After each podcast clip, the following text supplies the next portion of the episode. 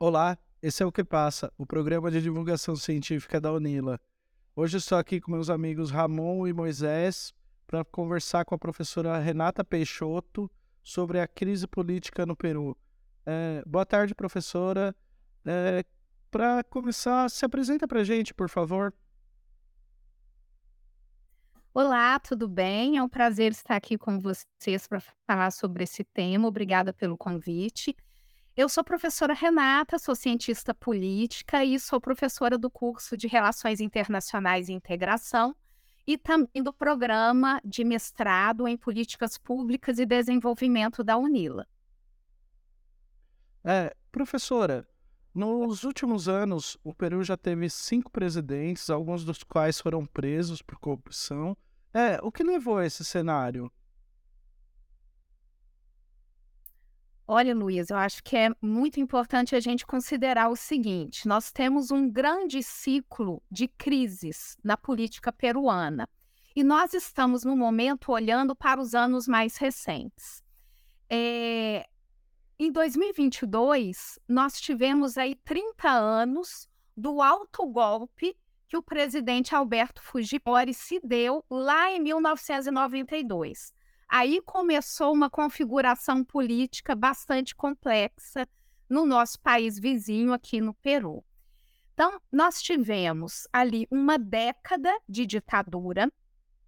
Depois da década, um pequeno período de estabilidade, com três governos que chegaram ao poder e cujos presidentes concluíram os seus mandatos.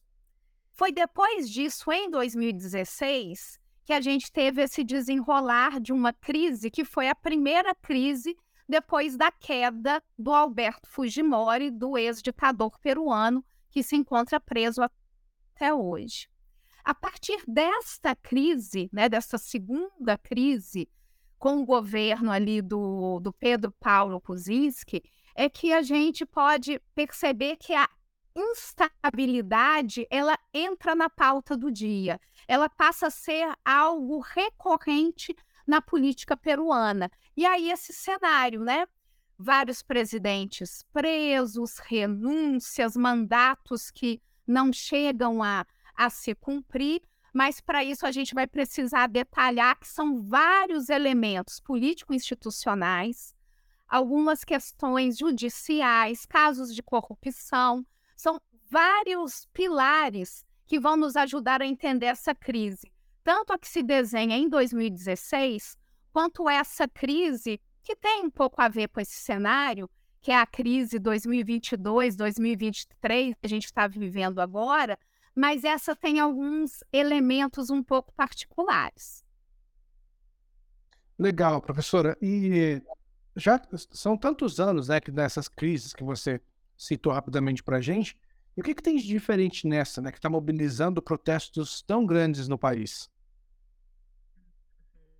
Olha, a primeira crise, né, que seria aquela primeira depois do regime Fujimori, que foi a de 2016, a gente teve ali um presidente que renunciou por conta é, é, de pressões sofridas, uma possibilidade de impeachment, em um quadro bastante complexo e que tinha muito a ver com as forças fujimoristas que estavam tomando conta do Congresso e principalmente o papel protagonista dos herdeiros do Fujimori.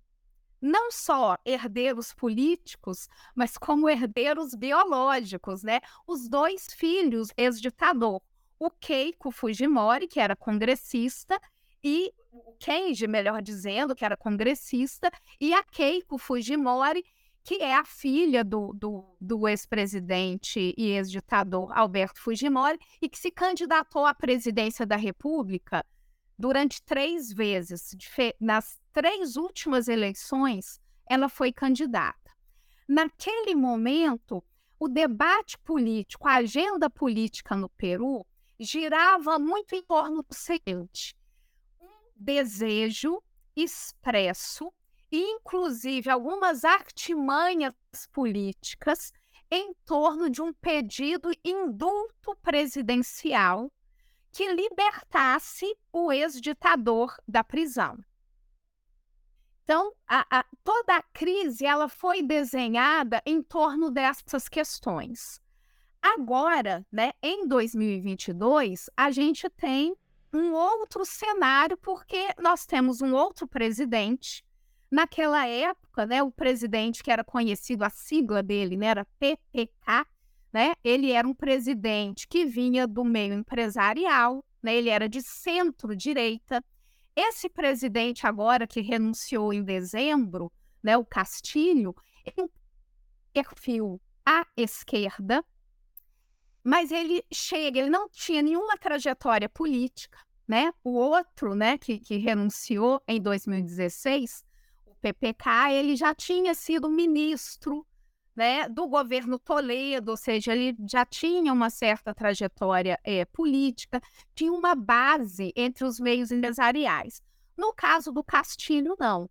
O Castilho, ele chega à presidência em 2021 por uma margem muito pequena, né, em relação à segunda colocada, que é a Keiko Fujimori, a filha do Fujimori, né? O grande nome da oposição, o grande nome do Fujimorismo, né? Um Fujimorismo sem Fujimori, né? No Peru contemporâneo. Ele chega com um partido de esquerda, mas ele se distancia do seu partido. Se a gente procura algumas entrevistas dos principais nomes do partido Peru Libre, que foi o partido que leva o Castilho ao poder em 2021, a gente vai perceber duras críticas é, do partido ao ex-presidente. Ele se afastou da agenda é, é, de governo que era prevista, ele começou a fazer o jogo pela sobrevivência dentro do Congresso.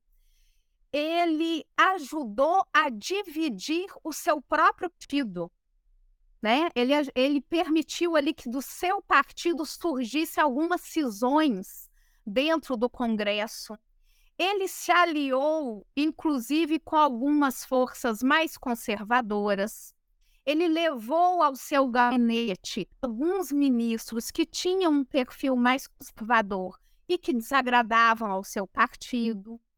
E aí, até mesmo parte da sua base popular também ficou descontente com ele e, mesmo se afastando do seu partido e da sua base, ele não conseguiu angariar mais apoio dentro do Congresso, que é um Congresso unicameral. Não é como no Brasil, né, que nós temos a Câmara e nós temos o Senado. Não, é apenas uma Câmara, então é muito mais complexa essa negociação, que é muito mais fácil. É né? muito mais fácil você conseguir a maioria ou você se isolar, porque você tem ali apenas uma Câmara para poder negociar. Então, ele passou, né, o Pedro Castilho, na realidade, todo o seu mandato, que foi curto, né, um ano e meio, né, foi uma experiência assim muito rápida na presidência, é, de uma maneira muito errática porque ele não consegue levar adiante as propostas de campanha, ele perde apoio popular, ele não tem maioria no Congresso, ele perde apoio do seu próprio partido, que para não expulsá-lo avisa, é melhor você é, se desligar, né, ou seja, renunciar ao ativismo, à militância, né, e sair do partido. Então, ele sai do, do, do próprio partido. E durante esse tempo, ele ainda enfrenta várias denúncias de corrupção envolvendo principalmente pessoas vinculadas a ele, né, amigos e familiares. Até mesmo a primeira dama começou a ser investigada. Então, o Ministério Público é, do Peru começou a investigar tráfico de influência, né, entre outros crimes. No período anterior, 2016, é, os grandes escândalos de, de corrupção estavam totalmente vinculados aos desdobramentos da Operação Lava Jato. Exatamente, a Operação Lava Jato do Brasil teve desdobramentos lá é, no Peru com histórico de propinas, né, de sonegação fiscal, de corrupção, envolvendo obras públicas, governos políticos e a Odebrecht, que é, é brasileira. Então, assim, parece que as crises elas são muito similares, talvez em alguns componentes, mas a gente percebe algumas particularidades agora com esse isolamento total é, do Pedro Castilho e com o, o desfecho, né? Porque enquanto em 2016 a crise ela é precipitada através de uma renúncia do presidente, né? Ele renunciou para evitar um impeachment. Agora, para evitar um possível impeachment, que muitos dizem, olha, talvez ele escapasse, era muito provável que ele não sofresse esse impeachment. Quer dizer, ele se antecipa, ele erra os cálculos ali naquele grande tabuleiro de, de, de xadrez. É, dizem, né, até alguns nomes do seu ex-partido, né, que ele acaba se aconselhando com algumas pessoas próximas a ele que o influenciavam é, ali dentro do governo e ele acaba tomando essa atitude exasperada que é repetir aquilo que o Fujimori tinha feito 30 anos atrás que é né, praticamente se dar um alto golpe, por mais que tivesse visto ali, olha, você tem a prerrogativa de fechar o Congresso, né, e chamar ali, é, é, no, convocar novas eleições é, legislativas, mas não é tão simples assim. Os dois lados não vão querer polarizar tanto e gerar esse, esse conflito, né? Que esse conflito chegue a este ponto né, o desgaste foi tamanho e a, a ação do Carelho ela foi tão precipitada que ao fazer isso o Congresso e as outras forças políticas do país se viram é, legitimamente na condição de declarar a vacância e aí sim nós tivemos o impeachment do presidente em dezembro de 2021. É, Renata, é, eu tava, você estava falando, né, da, dos projetos de campanha, né, do Castilho. Ele, ele destoa dos normais candidatos que, que, se elegem no Peru, justamente por ele não vir da capital, por ele se identificar com essas pautas mais à esquerda. Alguns adversários até chamavam ele de populista. É, você acha que esse distanciamento dele das pautas é, de esquerda, né, que ele defendeu tanto na campanha, aliado ao fato de ele ser de fora da capital, de origem de origem interiorana, tal, isso pode ter afetado a governabilidade dele? Muito interessante essa questão. Se a gente olha esse, esse histórico, esse marco que eu estou tentando me manter, que é dos últimos 30 anos, o, o ex-ditador Alberto Fujimori, ele fugiu da sua, da, das suas promessas de canha. Porque lá em 1990, quem representava é, a pauta neoliberal mais à direita, mais conservadora, era o adversário do Fujimori. Mas tá, e por que, que não teve nenhum problema para o Fujimori? Né? Muito pelo contrário. Porque ali o Congresso tinha né, é, é, é, um predomínio dessas políticas que é, é, se simpatizavam pela agenda neoliberal. Então, ele é eleito né, como o contraponto ao neoliberalismo, mas lá dentro ele acaba encontrando um certo respaldo, porque era interessante para as elites políticas. Tivemos um outro presidente também, que foi o Olhanta Humala, que chega à presidência em 2011 e que tinha um perfil nacionalista. Quando ele vence a Keiko Fujimori e chega à presidência do país, existiu naquela época aquela ideia assim: nossa, finalmente um candidato que não tem necessariamente esse perfil de direita que se tornou ali recorrente é, nos governos que chegam ao poder no Peru. Mas se distancia um pouco, seria um governo mais nacionalista, mas ele consegue ali manter a governabilidade. Então, ora, o que, que acontece com o Castilho, né? Será que é só isso, né? Se afastar ali da sua base? É preciso a gente lembrar o seguinte: tanto o Fujimori na década de 90, quanto o Mala na década de 2010, o fato deles chegarem à presidência não representando abertamente uma opção neoliberal não significa que eles fossem vistos como esquerda mais radical. O Castilho agora sim, né? O seu partido, da forma como ele foi fundado, programa do partido era mais vinculado a uma esquerda marxista, leninista, aos ideais do Mariátegui, né? ele, ele retoma uma tradição histórica da esquerda peruana. Mas, ao chegar ao poder, mesmo tendo conseguido eleger o seu partido uma bancada até considerável, mesmo não tendo a maioria, seria possível negociar. E aí o que ele faz, né? ele né, divide o seu partido, então ele perde força entre os seus potenciais aliados. Temos também uma oposição que se acirra e que começa a fazer um jogo muito interessante. O parlamento peruano começa a, a entra numa lógica de obstrução de pautas. O que eu faço? eu sempre impeço o presidente de governar.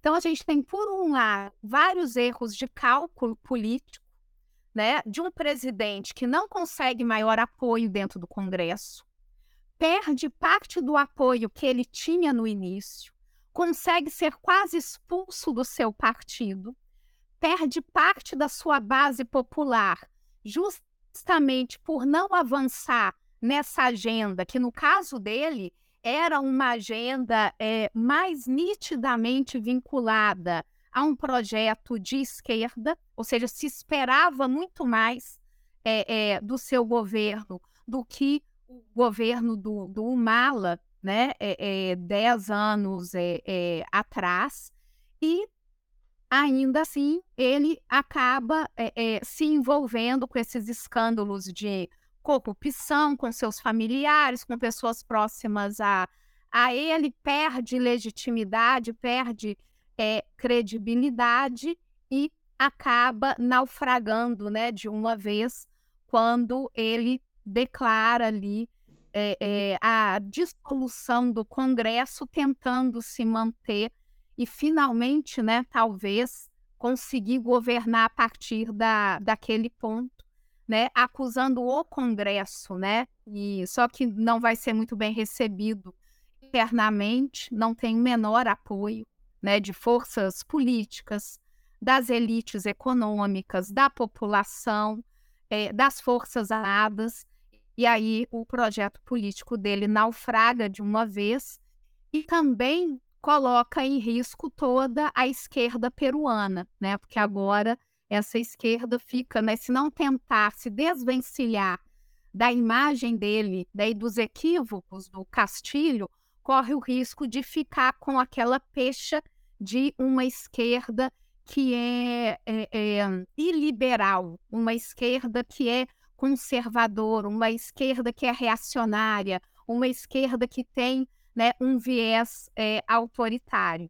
E aí isso seguramente vai ditar um pouco os rumos das próximas eleições, porque essas prometem também. É, o último presidente, né, no caso o Castilho, né, durante um ano e meio apenas de governo dele, foram três tentativas de impeachment. É, você até falou que ele poderia sofrer uma quarta e até se sair dela no caso ali. Então por que, que é tão difícil governar o Peru?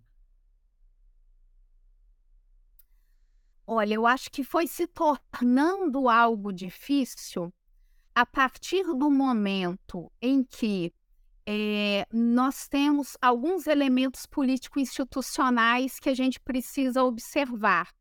Ao longo do, tempo, os partidos políticos foram se enfraquecendo, é, eu estava observando que nessas últimas eleições, estas que o, que o Castilho concorreu, né, quando ele chega ali ao poder em 2021, vários partidos, incluindo partidos históricos, tiveram seus registros é, cancelados. Eles não conseguiram, eles não puderam concorrer às eleições é, nacionais. Então, a gente tem um desgaste de um sistema partidário. Se nós observamos também nessa lista gigantesca de presidentes, desde o Fujimori até agora, né, os 30 anos, nós não temos nenhuma força política que se torna hegemônica. A gente tem é, é o que a gente convenciona chamar na ciência política uma grande volatilidade. A cada eleição, a cada momento, é um partido político que chega ao poder.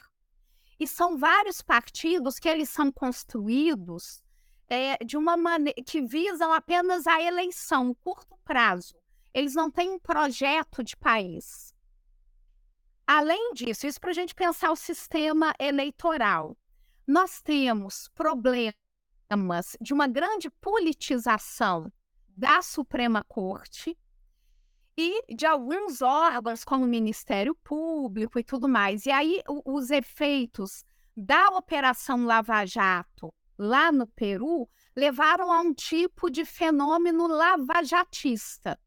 Ou seja, você não simplesmente é, é, procura saber o que está acontecendo, investiga, denuncia, simplesmente porque isso deve acontecer, isso se torna uma arma política. Como eu agrido, como eu acabo com o adversário político? Eu levo essa operação até as últimas consequências e aí eu queimo todo mundo. Até mesmo porque, e a gente estava falando disso também, né, na, no, há, há, há pouco tempo, é, alguns presidentes, eles também, eles tentam novamente se eleger. Eles são forças eleitorais em potencial. A partir do momento que eu desvelo, né, que essas pessoas, esses grandes nomes da política, eles estão envolvidos em escândalos de corrupção, e eu coloco todo mundo na cadeia, né? Porque foi isso literalmente que aconteceu, tá todo mundo preso. O que não está preso morreu, né? Que foi o Alan Garcia, né? Que foi presidente durante duas vezes e quando ele fica sabendo que, olha, ele vai ser preso, ele comete suicídio. Né? Então, olha, você termina as grandes forças político-partidárias do país, as grandes forças eleitorais, os partidos. E aí quem sobra?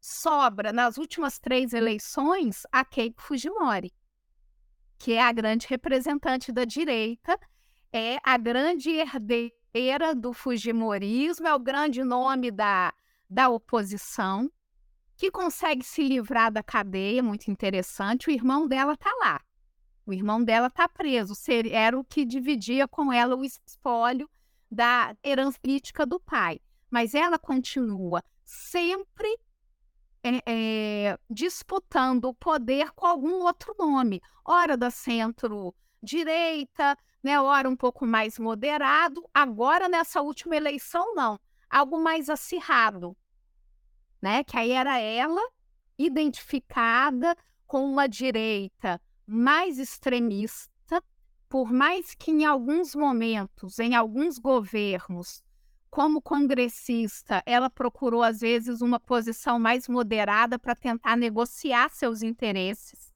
e o interesse dos fujimoristas dentro do Congresso, né? Mas ela é uma representante de uma direita mais radical. E aí dessa última vez quem que, né, é o seu grande oponente nas urnas? Um representante de uma esquerda que seria uma esquerda mais radical também.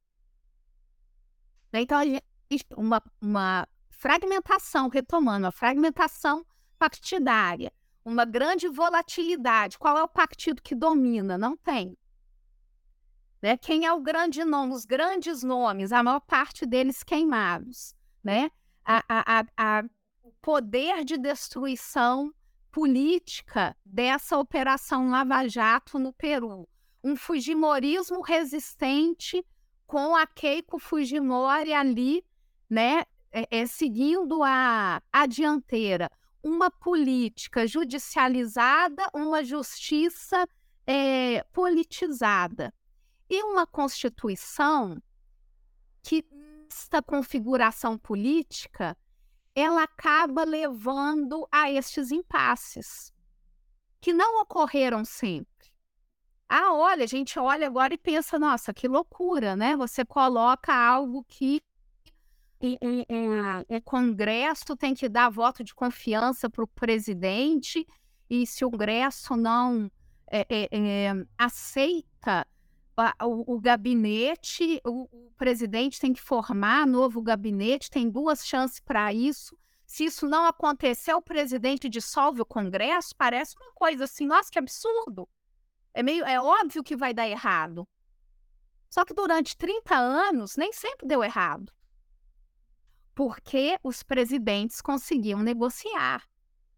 Porque a polarização não era tamanha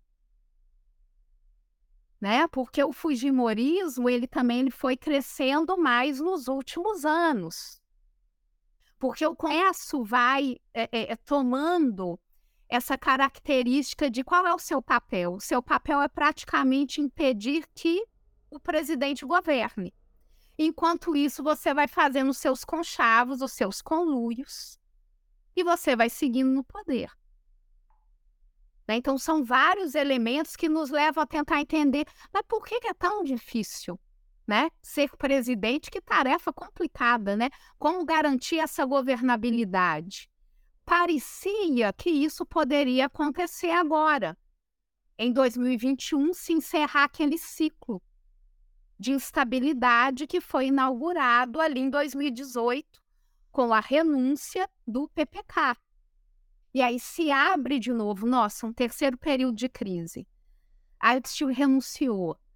Nossa, agora a gente, a gente tem que botar os nomes de todos os presidentes, porque é tanta gente que a gente até se confunde. Aí tem a Dina Boluarte agora, que era a vice dele. Mas já estão pedindo a renúncia dela. Né? Ou seja, é um outro momento aí de mais uma crise que não está longe de terminar, infelizmente. Renata, e como é que fica, assim, a gente sabe que nas crises, né, há um interesse em, em manter crises também nos, nos, países, né, tem uma fatia da sociedade que, que lucra muito com as crises, né, mas e a população, que a gente está reagindo muito para essa, é, nesses últimos dias no Peru, né, como é que está reagindo a esse cenário de incerteza, né, quem, é. quem estão aí à frente desses movimentos de manifestação no Peru? Olha, é bem complicado a gente pensar a situação da população, porque assim, como um todo, né, tirando às vezes as fatias mais elevadas das elites, quando a gente fala elite, elite mesmo, né? Essas aí continuam sempre lucrando, porque em que pese essa longa crise política, economicamente, né, a, a economia do Peru nos últimos anos, ela se manteve ali é, num patamar muito positivo. Mas a população, de uma maneira geral, ela ressente do seguinte: primeiro, há quanto tempo não existe governabilidade e condições de que um governo não apenas termine o seu mandato, mas dentro do seu mandato, né, mesmo que um curto, mesmo que um governo tampão, que nós tenhamos políticas públicas aprovadas nós tenhamos continuidade de políticas públicas. Com essa crise, né? A cada dia você acorda, abre o noticiário e não sabe se vai ter a surpresa de um novo ou de uma nova presidente da República. Você tem ali um governo real. Né? As coisas não acontecem. Né? O sistema político ele está apenas sempre tentando é, é, apagar o um incêndio dessas crises que são recorrentes e eternas, de, já de uma, uma média, né, que já temos aí mais de seis anos de, de uma crise que, que não passa e que não vai passar, infelizmente, tão, tão cedo. Além disso, a população já sofreu muito com a Covid-19, com a pandemia.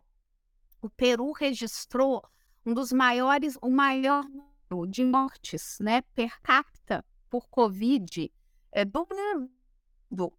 Liderou uma população relativamente pequena, né? E onde mais morreu gente, considerando o tamanho da sua população, foi no Peru.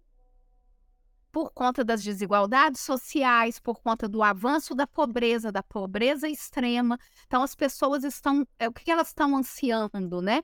Por mais que alguns, é, é, alguns grupos mais vinculados à estratégia de levar um presidente de esquerda ao poder, aqueles que apoiaram a eleição do Castilho, sindicatos, é, algumas agremiações rurais, é, regiões mais afastadas né, da, da, de Lima, da capital, do centro político econômico do país, regiões que se sentiram por ele representadas, né, até ele no início, né, ele usava um chapéu muito característico, então as pessoas viam, né, se viam nele, né, e ele como um legítimo representante ali na presidência da República. Algumas dessas pessoas ainda lutam pensando nisso, né? Nós tivemos uma eleição que não foi fraudulenta, porque por mais que a oponente, a Keiko Fujimori, tenha dito, né, que olha, eu reconheço a derrota, mas foi fraudulento.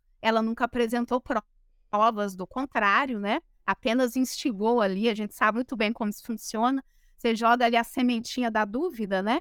para ver se queima a legitimidade do governo que vai chegar ali ao, ao poder, né? Mas mesmo assim ele manteve um certo núcleo. E é esse núcleo que está marchando.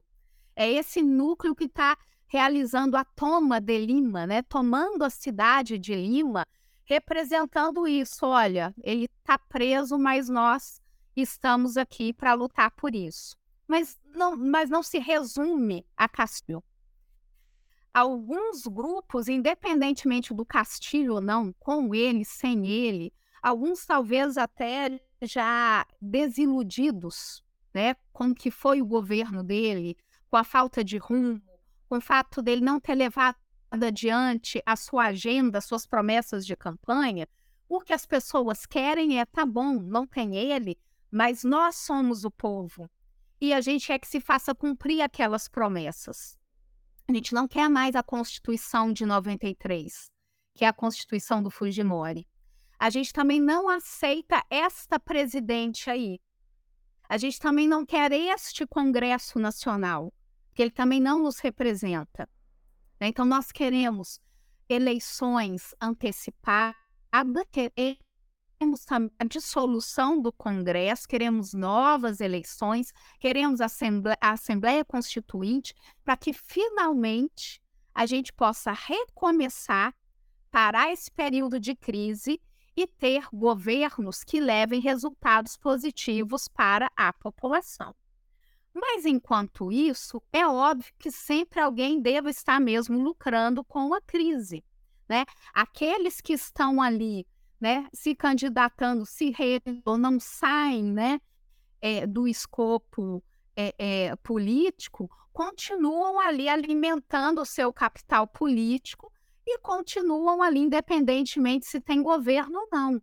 Né? Continuam recebendo seus salários, continuam vivendo a sua vida, continuam dando as cartas do jogo político. Porque agora a gente o Peru é um sistema presidencialista mas como as coisas foram caminhando e pensando todas essas variáveis, a gente tem um Congresso que se empoderou muito e um Congresso que articula muito bem com o Judiciário. Um Congresso que também não está livre dos escândalos de corrupção. Mas em cenários em que os presidentes são isolados, em que o partido do presidente não é a maior força dentro do Congresso, o Congresso consegue dar mais as cartas. Então, até aquilo é. Nossa, o, o presidente vai apresentar o seu ministério, o seu gabinete. Gente, mas é claro que o, o Congresso vai aprovar. Por que, que o Congresso não vai aprovar duas vezes? Por que, que o Congresso, sabendo que tem uma cláusula, o Congresso sabe que tem uma cláusula, que se o Congresso não aprovar o gabinete presidencial por duas vezes, ele dá a prerrogativa constitucional para o presidente dissolver o Congresso. Por que, que o Congresso permite que isso chegue a esse ponto? Por que, que não negocia antes? Por que, que não segura um pouco? Por que, que não negocia com o governo? Né? Por que, que a, as forças políticas não se constituem ali com seus lobbies né? para conseguir garantir essa governabilidade? Né? Não, não é essa a, a ideia. Deixa o presidente fazer como Castilho fez. Ele dá o tiro no pé e aí você consegue, de um jeito mais fácil e legítimo, dizer por que, que ele saiu. Ele saiu porque ele é um ditador. Ele tentou dar um golpe de Estado e nós, representantes do Estado Democrático de Direito, tiramos ele do poder. Professora, é, os olhos de várias instituições estão olhando para a situação no Peru, né? Entre eles a Comissão Interamericana de Direitos Humanos, né? Como é que ela tem agido diante da violência e o que tem se observado nesses protestos que têm acontecido no Peru? Olha, desde 2021, né, com essa crise política institucional já instaurada, a gente já percebe a preocupação de alguns desses organismos e instituições é, internacionais, inclusive realizando visitas pontuais, alguns alertas. Mas desde a renúncia do Pedro Castilho em dezembro de 2022, o que se verifica principalmente são os pronunciamentos em tom de preocupação. E agora, mais recentemente, né, com o simples fato de já termos dezenas de pessoas feridas e mortas por conta da grave e grande repressão das forças de segurança do governo, né, que querem conter ali o avanço dos militantes, dos manifestantes, que pedem a renúncia da, da atual presidente, o tom é sempre de preocupação né, em, em observar os direitos humanos, em que as forças de segurança do governo devem medir aí né, é, é, é, a violência por conta dos mortos, dos feridos, um cuidado para se evitar uma escalada maior de violência, mas até o momento, né, isso ainda não, não tem surtido grandes efeitos, porque os dias estão se passando e a gente vê que os manifestantes continuam seguindo a, em direção à, capital do país.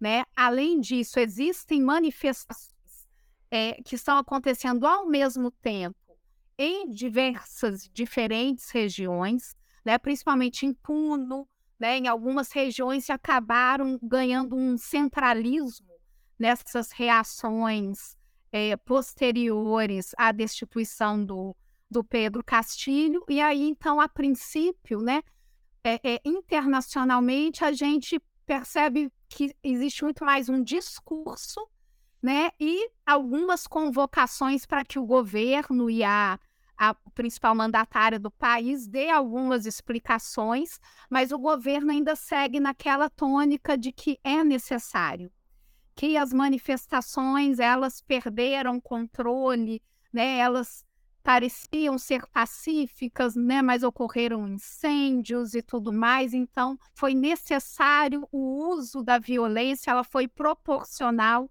a o que poderia acontecer e o que vinha acontecendo. Então ainda a gente tem um impasse, nada é, que vem de fora ainda muito decisivo e incisivo no sentido de conter a violência. É, você citou né, no, da, no, começo da nossa conversa né, é, a herança dessa Constituição que está vigente ainda no Peru, né, aprovada em 93, é, que tem um vínculo direto aí com o Fujimorismo. É, você acha que seria possível reencontrar o equilíbrio é, das instituições, o equilíbrio político no Peru, com novas eleições, com, sem uma nova Constituição? Ou a gente teria, teríamos que ter uma nova Constituição no Peru para conseguir é, reorganizar a situação por lá? Olha, pela gravidade da situação que se alastra ao longo dos últimos anos e pelo que está acontecendo agora, acho que seria de fato muito difícil a gente imaginar um passo decisivo né, para a gente sair da crise que não representasse novas eleições antecipadas, repensar o marco constitucional, né, pensar uma nova constituição para o país, é, mas isso por si só não garantiria a governabilidade, porque as elites políticas, os partidos políticos, os principais setores da sociedade peruana é que precisam convergir no sentido de um verdadeiro pacto, né? Um pacto pela democracia, um pacto pelo, pelo Estado democrático de, de direito, um pacto para pensar que, desde a redemocratização do país, não essa que aconteceu com o fim da era Fujimori, mas aquela anterior, da década de 80, os setores da sociedade ainda não tiveram voz. Você não tem uma inclusão né, de direitos. É, existem vários problemas sérios, como a, a, a situação dos trabalhadores que trabalham é, é, no setor de mineração, é um dos setores mais importantes do país. Então, é preciso, para que, essa, que no papel as coisas consigam garantir alguma coisa, né, que estas forças sociais, políticas e econômicas, elas de fato se empenhem a construir agora um outro momento. Porque uma nova constituição, ela não vai sair desse caos. Né? É, é, é, muito difícil a gente imaginar que a, a, a, atual presidente ela não tem, ela não manifesta o desejo de renunciar. Mesmo que ela renuncie, a gente teria aquela mesma situação que foi inaugurada em 2016. Aí assume o presidente do Congresso. Então, assim, a gente não vai ter uma. Nunca a gente chegaria a um momento de estabilidade que seria necessário para se discutir uma nova Constituição. Então, no, na atual conjuntura, a gente não tem como pensar numa, numa nova Constituição, porque isso sairia de onde, né? A gente não, não tem os elementos né, é, é, para isso. Então, é, é um momento é, fundacional né, de refundar a política e a democracia é, é, peruana é, antecipar as eleições pode sim ser algo positivo para a gente contornar essa crise momentânea e impedir que ela se deteriore. Quais vão ser os atores políticos? Quais vão ser as regras do jogo? Quem vai ganhar? Quem vai chegar ao poder? Como serão os partidos políticos que vão chegar numa próxima eleição legislativa? Como eles vão construir as suas coligações?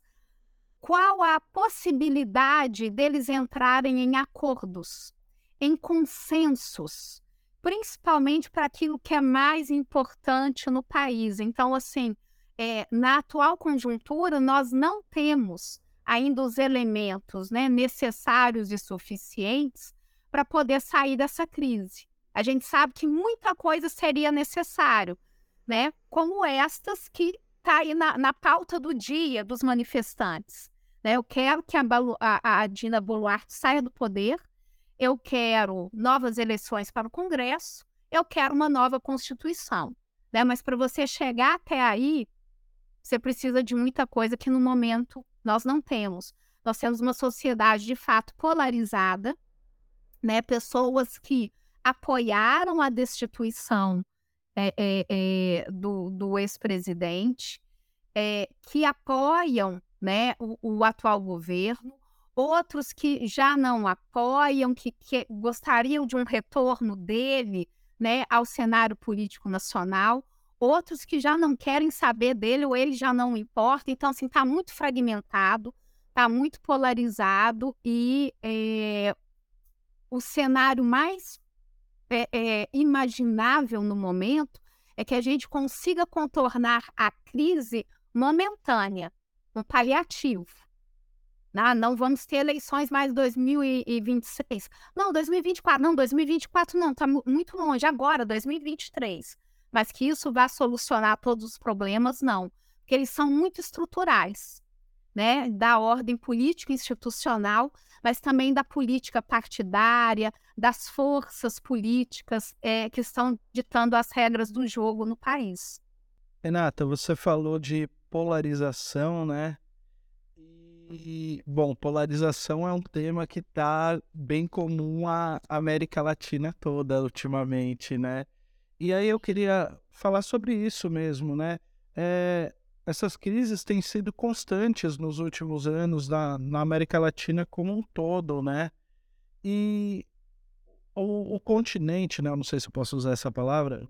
O continente latino-americano, né? América do Sul, ainda pode ser visto como um, continente de instabilidade política, visto esse cenário que nós temos visto ultimamente, né? Olha, acho que nós, durante alguns anos, principalmente no, no início do século XXI, é, na primeira, né, ali a última década do século XX, nós festejamos muito é, a redemocratização, que aconteceu nos anos 80 e nos anos 90. Mas as nossas democracias, elas ainda são muito jovens e elas operam sobre, sobre bases muito instáveis. Se a gente considera o nosso legado, que é um legado é, que nos mostra que, na, em grande parte da nossa história, nós somos países que vivemos sobre a colonização, é, a maior instituição política, social, econômica e cultural dos nossos países foi a escravidão.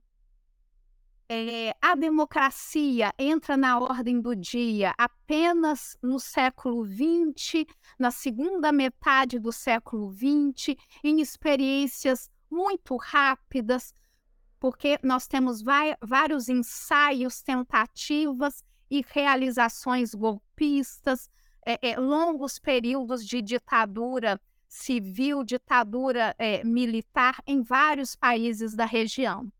Então, acho que em alguns momentos a gente acaba se esquecendo desse nosso histórico. E ele é muito importante para a gente ter em conta os males que constantemente a gente precisa olhar, encarar, enfrentar e construir a democracia é, cotidianamente olhando é, para essas nossas heranças. Outro ponto importante é a gente pensar os movimentos mais recentes. A nossa última década, não só na América Latina, mas até nos Estados Unidos, na Europa, na Ásia, em várias partes do mundo, a gente percebe um momento de retração da democracia, de desdemocratização. São várias as nomenclaturas que a gente pode adotar, né? A crise das democracias, é, de resistência de setores mais conservadores, alguns setores que se beneficiavam mais do status quo anterior, né, que se ressentem de alguns avanços políticos, sociais, da discussão de algumas questões culturais, identitárias a crise né, da, da, da globalização, a crise econômica, a crise migratória, né, vários fatores que vão contribuindo para uma radicalização de alguns setores da sociedade, conseguem angariar ali apoio de amplos setores da classe média.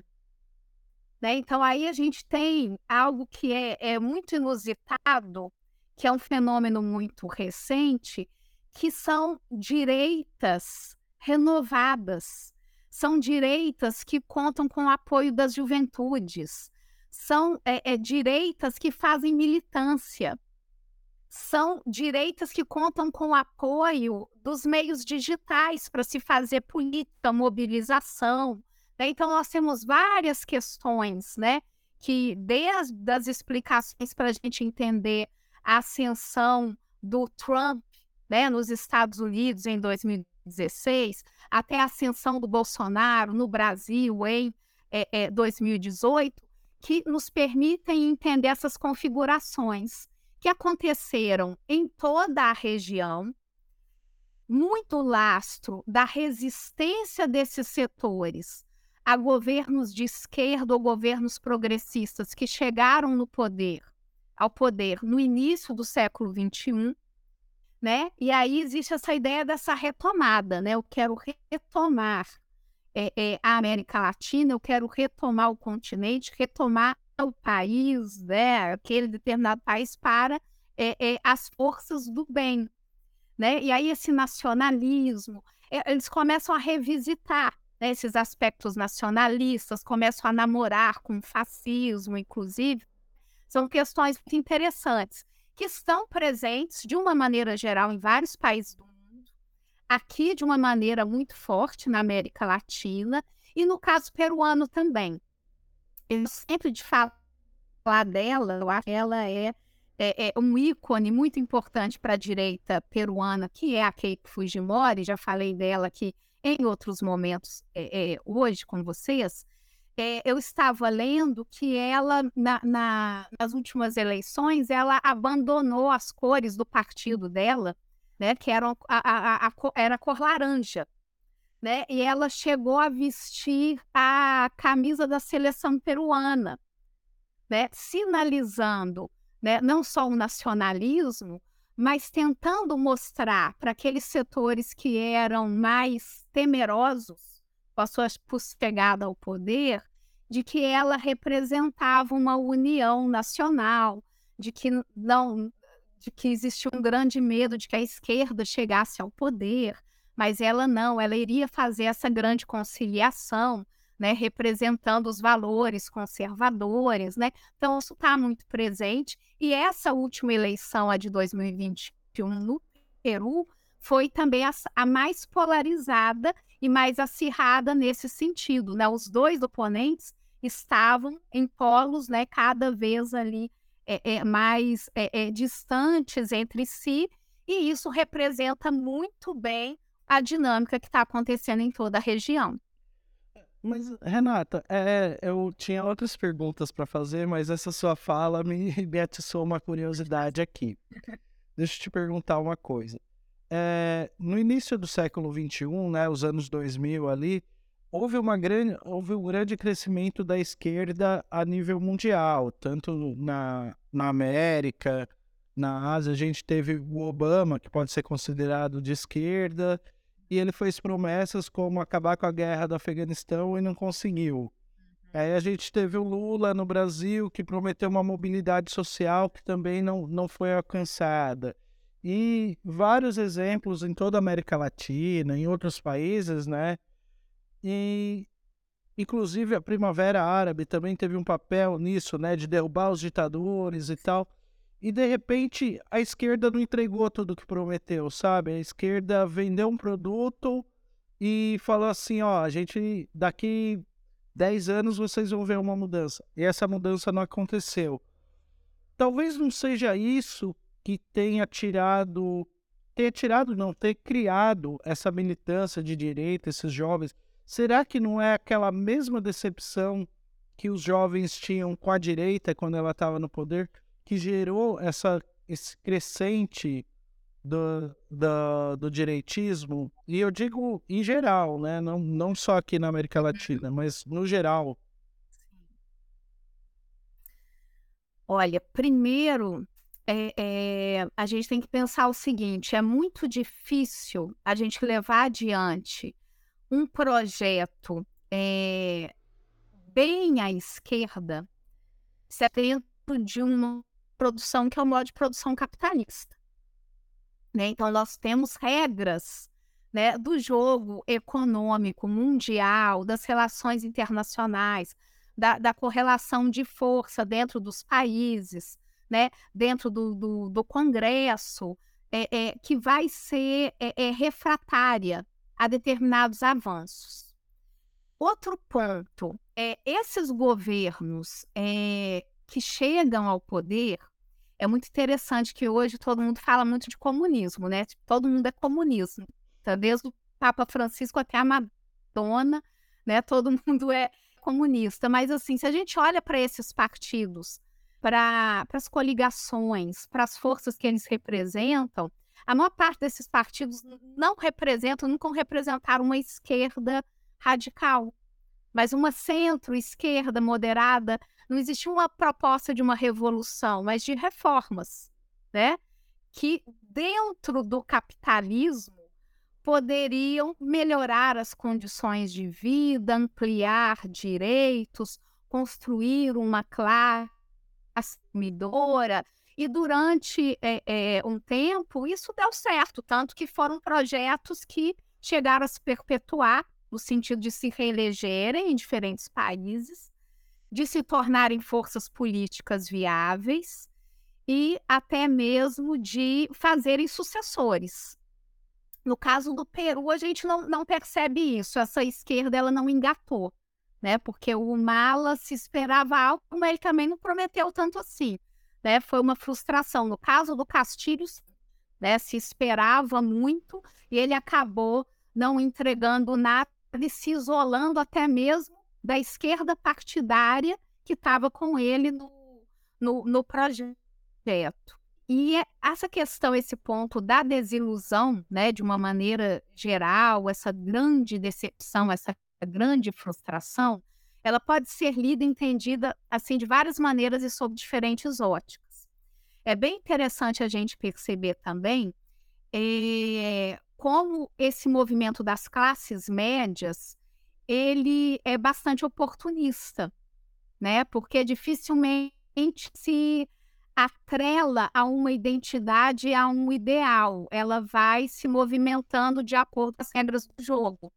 Então, enquanto né, esse modelo na América Latina, nacional desenvolvimentista, estava garantindo um crescimento econômico, uma melhoria do nível de vida das populações de diversos é, é, países é, da região, sendo ali uma reação ao modelo neoliberal, né, que é a face mais perversa e recente do, do, do capitalismo, estava tudo muito bem. A partir do momento que esse modelo se esgota, que os preços das commodities começam a cair, que a gente tem a crise econômica de 2008, e aí a gente tem alguns efeitos como né, o, o avanço das mudanças climáticas, as guerras, os conflitos que fazem populações se deslocar, o aumento de, de imigrantes chegando, aí, opa, eu não quero isso e alguém é o culpado. Aí a própria esquerda, que antes era vista como, olha, uma esperança, uma possibilidade, agora é um novo momento, ela começa a ser culpada por não mais entregar aquilo que estava entregando no início. Ou chegou até um determinado ponto e não entregou mais. E aí a crise me afetou. E aí eu começo a olhar, e aí é, é, essa política do eu e o outro, né? Eu começo a olhar para o outro como culpado. Então eu passo, né, num nível de estresse, abandono, decepção completa, eu quero tudo para mim. Mas eu não quero mais nada para o outro. Então até o coletivismo, a ideia de uma comunidade democrática, isso se perde. Eu não quero que a comunidade LGBT tenha direitos. Não quero que as mulheres tenham direitos. Não quero que os povos indígenas tenham direitos. O país pertence a alguém, a mim, a, a nós. Mas não, só fazem é acelerar, exacerbar a crise a um ponto que talvez ela, ela, ela, ela chegue assim, a um buraco. Né? A gente às vezes acha que chegou ao fundo do poço sempre tem um, um, buraco mais fundo quando a gente chega lá, infelizmente, né? Então, quando ela chegar ali naquele ponto assim que, nossa, daqui não tem mais jeito, aí talvez a ideia seja daqui vai surgir uma grande força reacionária, ultradireitista, que vai ter que comandar o país com mãos de ferro, porque a gente está mostrando que esse negócio de democracia não dá certo. Democracia é ingovernável. Então tem que chegar alguém para bater a mão da, na mesa e falar quem manda aqui sou eu.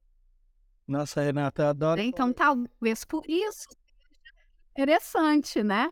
Para algumas conversar pessoas. com você tá... que sempre sai sai falas para para cortes. falas para cortes. Professora, pode falar. Tem, tem só um questionamento, tem um questionamento que é o seguinte: é, quando a a vice-presidente ela tomou posse, meio que negou a questão de antecipar as eleições. Ela, ela não queria antecipar a eleição, entendeu? E havia essa ideia de antecipar. E a crise se instalou, mais pessoas têm morrido no, na, nas manifestações ali. E agora ela está pedindo para o Congresso antecipar as eleições e o Congresso não está interessado em antecipar. Né? Pelo visto, o Congresso não está interessado. E ela, né, várias manchetes ali, ela fazendo apelo para que eles antecipem.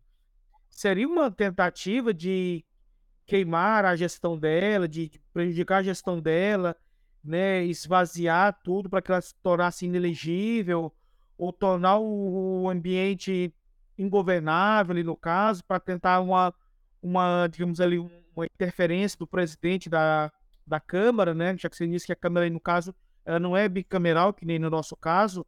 Aí, nesse caso, haveria o presidente da Câmara lá para poder fazer a governança.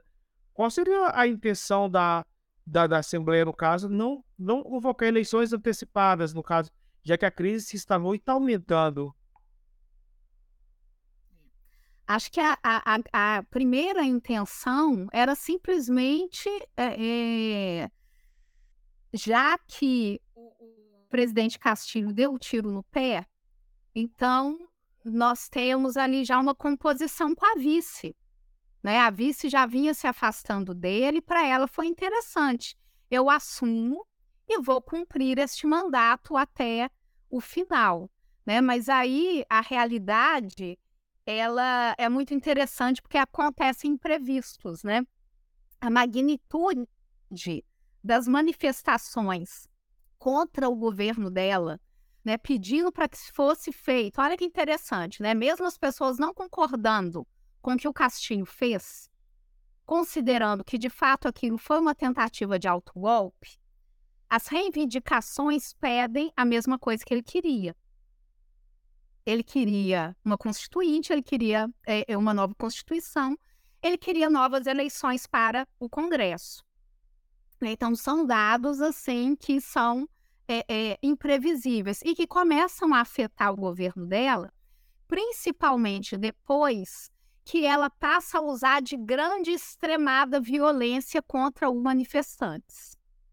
Ali ela perdeu muito. Qual que é a tentativa dela, então?